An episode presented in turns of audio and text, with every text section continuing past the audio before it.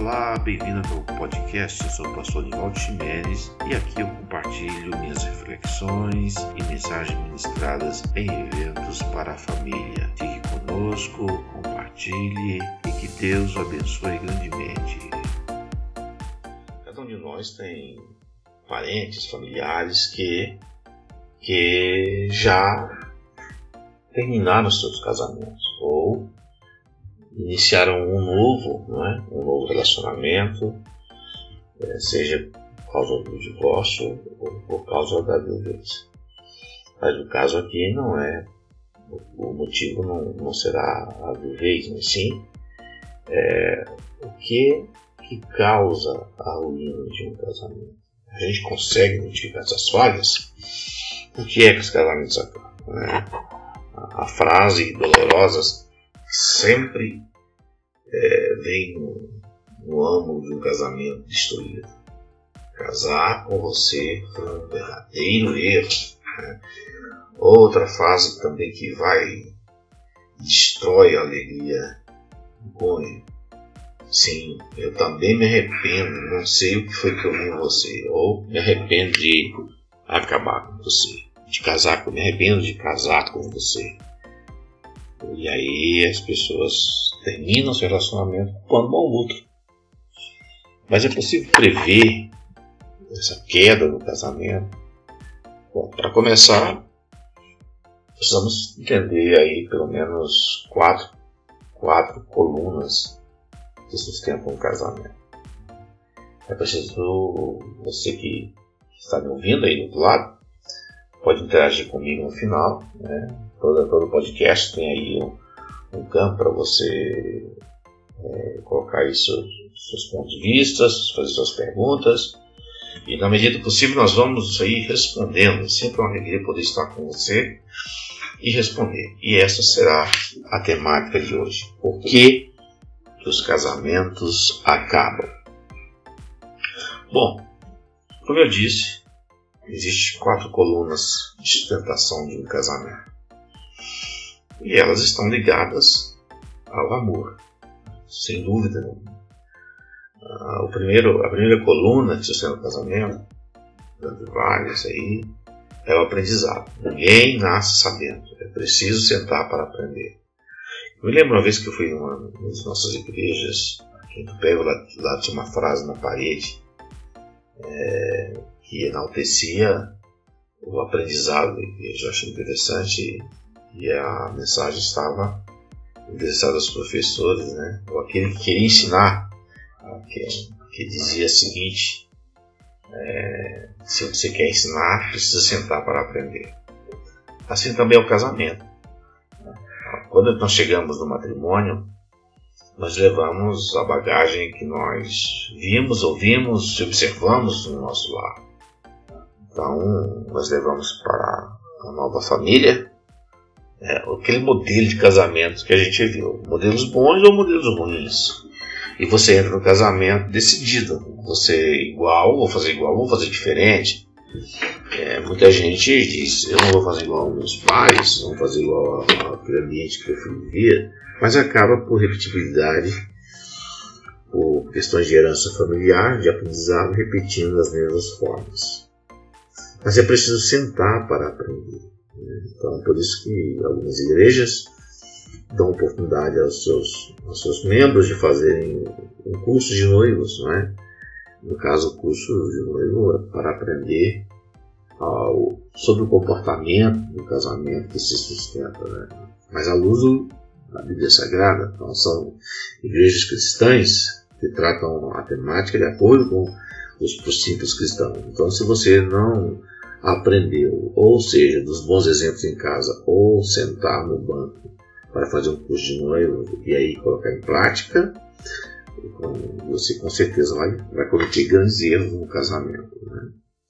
Outra coisa que você precisa pensar, a coluna de sustento do casamento também é a dedicação, né? dedicação ao cônjuge. Agora você casou, a pessoa mais importante da sua vida é seu cônjuge.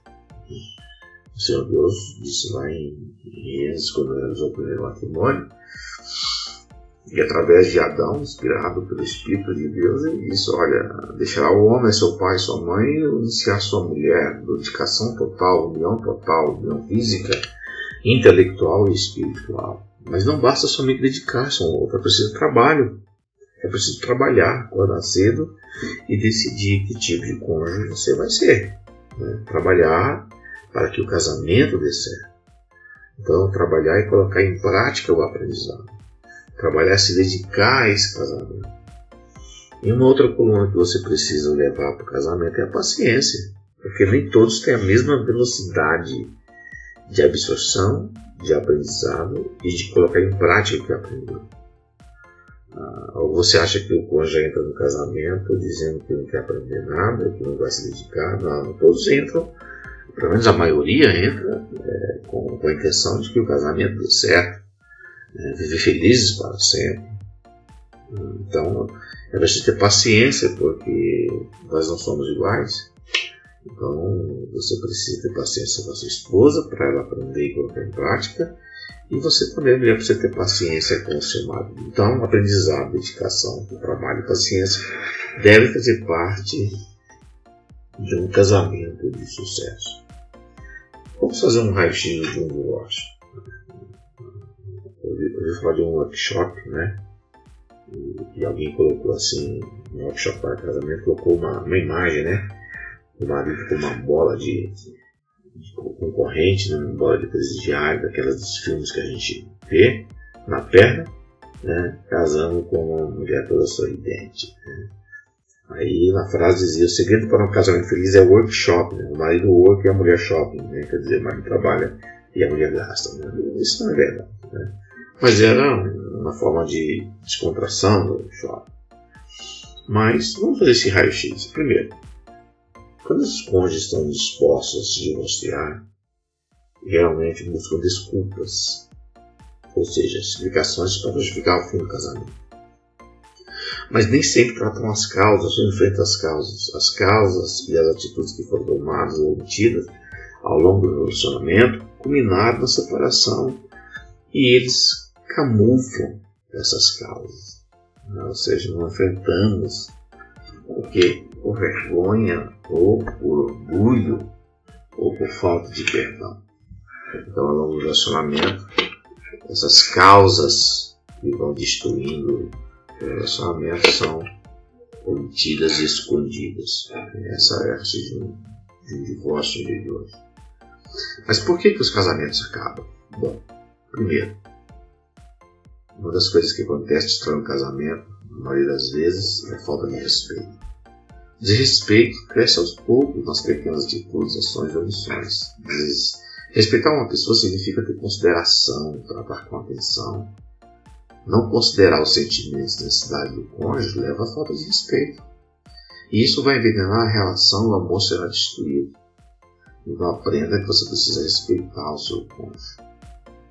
É, Filipenses 2.3 o apóstolo fala da, da, da, o apóstolo Paulo escreve a, a, essa igreja falando da estima e respeito. E ele diz assim: olha, nada façais por contenda ou por vanglória, mas por humildade, cada um considera os outros superiores a si mesmo. E isso faz parte do casamento. A mulher deve respeitar o seu marido e o marido respeitar a sua esposa, respeitá-la na frente dos amigos, da família e vice-versa. Né? Então é preciso colocar em prática esse princípio, não deixar ele morrer. Outro motivo do casamento acaba, falta de diálogo. Né? É importante você conversar, conversar, conversar sempre sobre tudo. Porque os silêncios são pedras e pedras se tornam muros e muros dividem. Onde não há diálogo, acumulam-se frustrações, falsas expectativas e falta de cumplicidade. Os desentendimentos podem ser evitados simplesmente se passássemos a achar né, que o outro pode, pode dar, uma chance para ele. Os desentendimentos podem ser evitados simplesmente se parássemos de achar que o outro tem a obrigação de adivinhar aquilo que pensamos né? a leitura do óbvio. Né? É óbvio que ele sabe, é óbvio que é assim. E às vezes o outro não sabe. Né? Precisamos dialogar. Provérbios 15, 11, Salomão escreve assim: a resposta branda desvia o furor, mas a palavra dura suscita ira. Então, quanto mais você responder de forma dura, mais o outro vai se sentir ofendido e vai também dar a réplica de forma dura e mais profunda. No mesmo livro de Provérbios 25 e 15, Salomão escreve: pela longanimidade, ou seja, pela paciência, se persuade o príncipe, e a língua branda amolece até os ossos. Ou seja, uma palavra doce, uma palavra de respeito, dita assim no tempo, ela faz que o outro tenha a sua ira aplacada.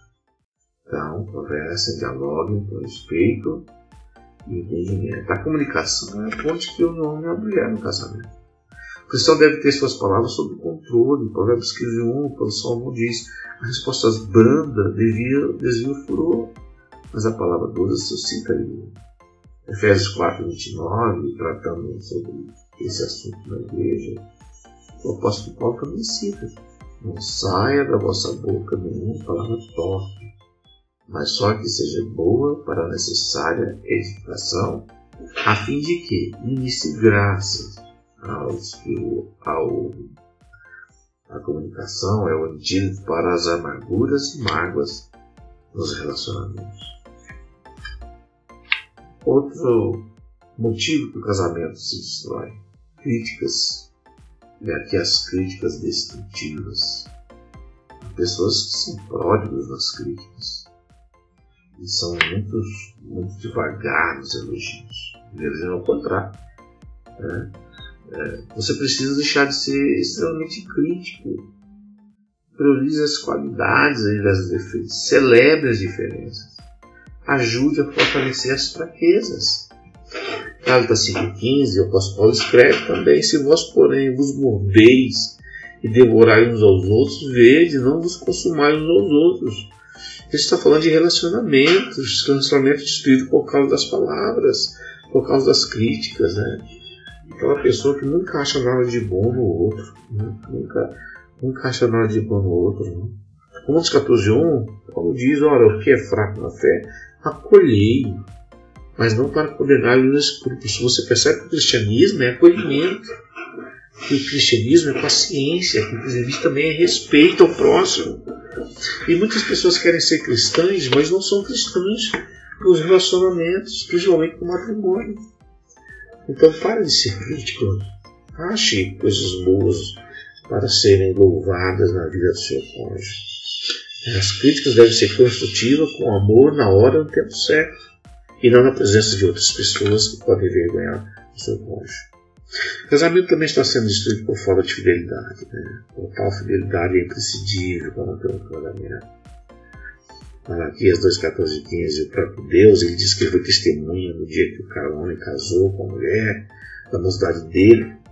E ele acusa esses homens de serem desleais aquela mulher que foi companheira dele, a mulher da aliança, ela agora estava sendo abandonada por coisas simples e, infelizmente, pelo egoísmo, pela paixão desenfreada dos homens da época de Malaquias. O Senhor diz de uma forma muito dura: Guardai-vos em vosso espírito, ninguém seja infiel para com a mulher da sua mocidade. E ele termina, versículo 16, dizendo: Porque eu, Senhor, odeio de vós então, a fidelidade, podemos fazer uma síntese, é que a fidelidade é o princípio do relacionamento com Deus. Deus é fiel. Eu fico percebendo, às vezes, as pessoas, é, quando vão testemunhar nos púlpitos das igrejas, olha, irmãos, Deus é fiel. Deus cuida dos mínimos detalhes. Mas as pessoas não querem cuidar dos detalhes do casamento. Elas têm prazer em dizer que Deus cuida dos detalhes, mas elas não querem também cuidar dos detalhes de Deus. E os detalhes de Deus no relacionamento é a fidelidade, é o respeito, é tomar cuidado do seu cônjuge, é ser fiel a ele, principalmente porque a mulher com que você escolheu viver a sua vida. Uma outra situação difícil que destrói o casamento é a falta de romantismo. Uma pesquisa inglesa apresenta uma forma perfeita para manter o romantismo no casamento. Essa pesquisa diz que carícias as carícias devem ser feitas quatro vezes por dia. Os gestos românticos, como flores, fora, ou surpreender o cônjuge três vezes por mês. Passeios românticos duas vezes por mês. Presentes românticos duas vezes por mês. Jantares românticos preparados em casa três vezes por mês. Café da manhã na cama, então, uma vez por mês. Férias, duas por ano. Finais de semana inesquecíveis, pelo menos dois por ano. Engraçado. Quando estamos namorando, nós fazemos isso. Mas quando casamos, nós deixamos isso de lado. Interessante isso. Parece que quando estamos namorando, queremos construir um prêmio, conseguir um prêmio. E, e fazemos de tudo para conseguir aquele prêmio. Depois que conseguimos aquele prêmio, já não é mais por que lutar, e então não vale a pena mais é, ser romântico. Aprenda que demonstrações de amor, afeto, carinho vale muito mais que palavras. Manter a vida sexual satisfatória para ambos também faz parte do processo de nutrir o relacionamento conjugal. E acima de tudo, disse Paulo, revistam-se do amor que é o L perfeito. Escreve lá em Colossenses 3,14. Em Cantares de Salomão, capítulo 1, 2 a 3, né? a, a, esposa ela anseia pelo beijo do marido. Ela diz, ah, se ele me beijasse, se a sua boca me cobrisse de beijo, sim, as suas carícias são mais agradáveis que o vinho, a fragrância dos seus perfumes é suave, o seu nome é como perfume arrumado, não é todo que os jovens o amam, que as jovens o amam. Né? Essa mulher, ela ansiava pelo toque do marido. E começa pelo toque não sexual. Né? Há casais que só se tocam quando desejam ter relacionamento sexual. Mas o toque não sexual é de sua importância e demonstra romantismo no casamento. E como é que ele responde? No mesmo capítulo, versículo 15, 16, de cantar: Ah, como você é linda, minha querida! Como é linda! Seus olhos são como pombas. Como você é belo, meu amado, responde. Como você é encantador. Encantador aqui é romântico. Verdejante é o nosso leito. Né? Nosso leito tem esperança, tem alegria. Né? Nós vamos para frente, nós vamos conseguir, vamos chegar lá. Né? O Senhor Jesus ensinando a igreja do Apocalipse, a igreja que havia caído da graça, da fé, ele diz, olha, vocês precisam fazer as primeiras obras. Ele contra ti que deixaste o primeiro amor. Os casais esquecem esse romantismo e esse precisa ser resgatado, senão o casamento pode falhar. E uma outra situação importante que eu quero trazer aqui à tona, para que você tenha um casamento fortalecido e não deixe de acabar, é o humor. A falta de um bom destrói um casamento. Um lá onde impera as gritarias e brigas é sinônimo de um relacionamento conjugal que falta de muitas coisas bom humor. O bom humor torna os fardos da rotina do dia a dia mais leves. Efeito será refletido nos outros membros da família. Ah, pastor, mas esse amor é o que? Esse, esse, esse humor é o que? É, não é rir da família dela, não é rir da, da barriga, do rosto, das espinhas, né? não, nada disso, do jeito que se acorda, não. Estou falando de um humor santo, de um humor que dá risada juntos, rirem das coisas que fizeram juntos e que, que às vezes traz agora a memória e lembra, casais que se lembram, ah, como a gente era inocente, né? E, e, e faz bem, né? rir faz bem para a saúde, mexe com a musculatura do rosto, e aí diz que tem muitos benefícios. Me faz lembrar do evento, do episódio que aconteceu com Isaac, quando ele trata de Rebeca com sua irmã e engana o rei Meleque, os filisteus, assim como seu próprio pai. Mas o humor denunciou o relacionamento, o bom relacionamento de Isaac e Rebeca de conjugal, de um mundo de amor conjugal. Diz a Bíblia que saiu Elimelec, rei dos filisteus, do coronel, e viu que Isaac estava brincando com sua mulher Rebeca. E ele disse, peraí, que, que brincadeira é essa de irmão? Né? Essa brincadeira de uma mulher. De certa forma, Isaac devia estar acariciando sua esposa, beijando, correndo atrás dela, todos adultos. Mas ali aquela casa tinha alegria. Quando falta o alegria, falta o humor. Então é importante vocês cultivarem a alegria no casamento. Né? Uma outra coisa que eu quero lembrar você que destrói o casamento é a falta da presença de Deus.